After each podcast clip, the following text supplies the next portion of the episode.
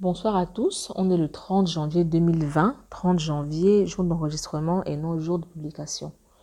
Il est 19h43, donc on aura certainement du bruit en background parce que la ville est encore éveillée.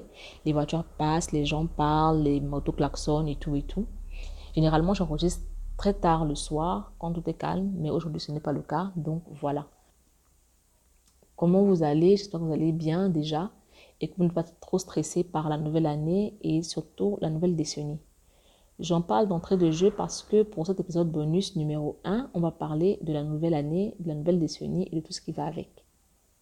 J'ai hésité à, à, faire cet épisode, mais j'ai lu en ce moment le livre The Subtle Art of Not Giving a Fuck de Mark Manson et le contenu m'a convaincu de parler de tout ça. On va donc parler de la nouvelle année et dans un sens plus large de la nouvelle décennie. Beaucoup de gens commencé cette nouvelle année avec des plans, des listes, des objectifs et tout ce qui va avec. Je le dis parce que généralement, on pense que tout sera différent une fois que minuit sonne le 1er janvier.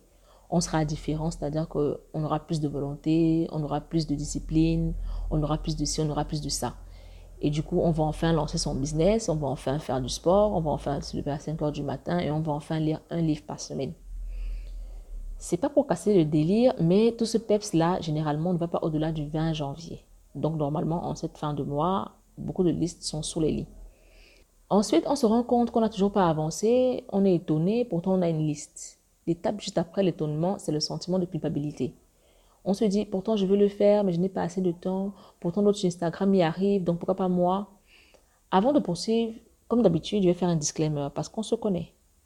L'idée n'est pas de dire que toutes les listes doivent être brûlées, donc faisons doucement. Il y a une chose qui m'énerve au plus haut point c'est quand on suscite la culpabilité chez les autres ou chez soi-même. Quand je parle de susciter la, culpabilité chez les autres, je parle de tous ces contenus sur Instagram.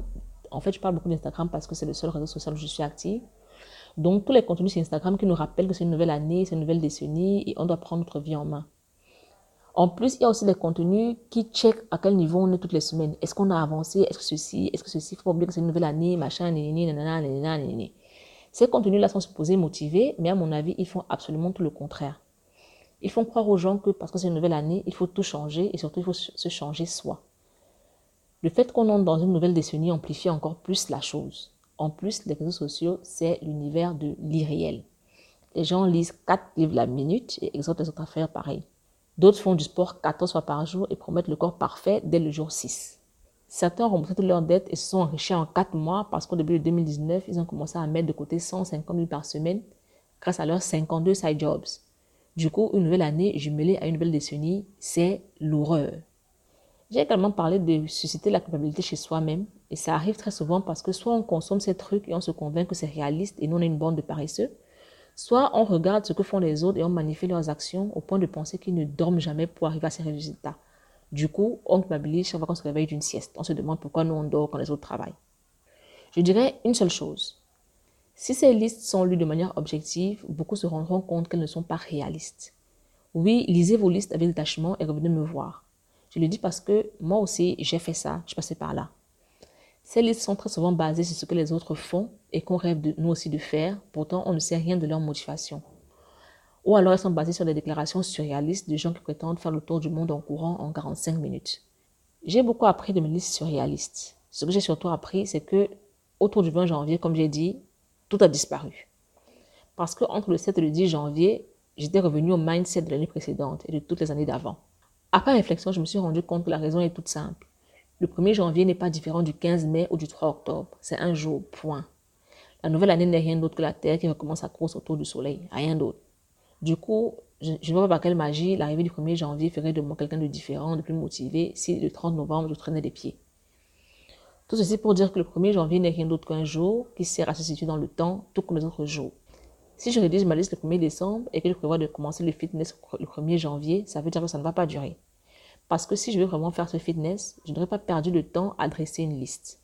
Le 1er décembre, là, je serais en train d'enfiler mon coulant bien repassé le 30 novembre pour me lancer plutôt que d'écrire une liste. Pourquoi est-ce que je le dis? Parce que le 1er décembre et le 1er janvier, c'est la même chose. C'est un jour et on peut se lancer chaque jour si on le veut vraiment.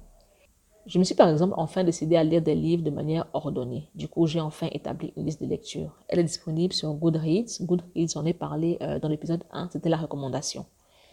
J'ai établi cette liste en décembre et elle est répartie en trimestres.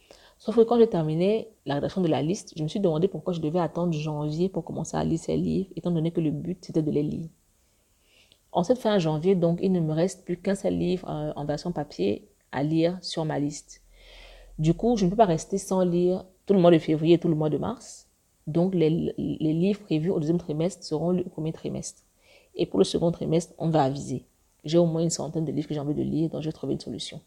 Franchement, ces histoires de 1er janvier et de liste non dynamique, je ne suis pas dedans. Après, tout le monde n'est pas appelé à courir 7 marathons l'année. Au lieu de vouloir match les achievements des autres, je me focalise sur ce qui m'arrange, sur ce que j'ai la force de faire et surtout le temps de faire. Tout ceci en évaluant objectivement mes options. Perso, à part la liste de lecture, je n'ai rien prévu pour les prochains mois. Je ne parle pas d'année, je parle de mois, parce que tout va dépendre de ce qui va se présenter sur mon chemin. Je sais que je n'ai ni l'énergie, ni l'envie, ni même le temps de courir le monde, mais ça peut changer en cours d'année. Du coup, je suis ouverte. Et non, je ne veux pas culpabiliser parce que X ou Y a ouvert 35 entreprises entre janvier et mars, pendant que moi, je végète sur mon canapé. Ce que j'ai prévu et ce que je fais a du sens pour moi. Je lis, j'écris, j'enregistre des podcasts, je dors et je fais des bisous aux petits humains. Voilà. Je ne sais rien des raisons qui ont poussé ce mec à ouvrir toutes ces entreprises-là et pour tout vous dire, j'en ai à foutre. Je me concentre sur ma réalité et sur la meilleure manière de vivre ma vie. Bon, j'ai déjà trop parlé. Qu'est-ce qu'on retient? 1. Si la liste comporte 500 éléments, aucun ne sera accompli parce que la liste en elle-même est irréaliste depuis sa conception. 2. S'il faut attendre le 1er janvier pour se lancer, alors peut-être que ce qu'on veut faire n'est pas aussi important pour soi qu'on le pense. 3. S'il faut se comparer aux autres pour décider ce qu'on souhaite accomplir, alors on ne fera jamais rien pour soi. Du coup, les résultats ne seront pas bénéfiques. 4. En faire moins ne signifie pas ne rien faire. Je fais ce qui m'arrange et est bon pour moi selon ma réalité. 5. Le plus important de tout ceci est que le 1er janvier n'est rien d'autre qu'un jour. Commencer le 4 mai ne rend pas la chose moins légitime.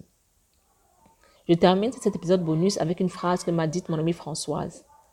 Françoise est celle qui a créé Eyala Blog où on peut lire des interviews super intéressantes et super décalées de féministes africaines. Je ne suis pas féministe, mais j'adore Eyala, donc voilà.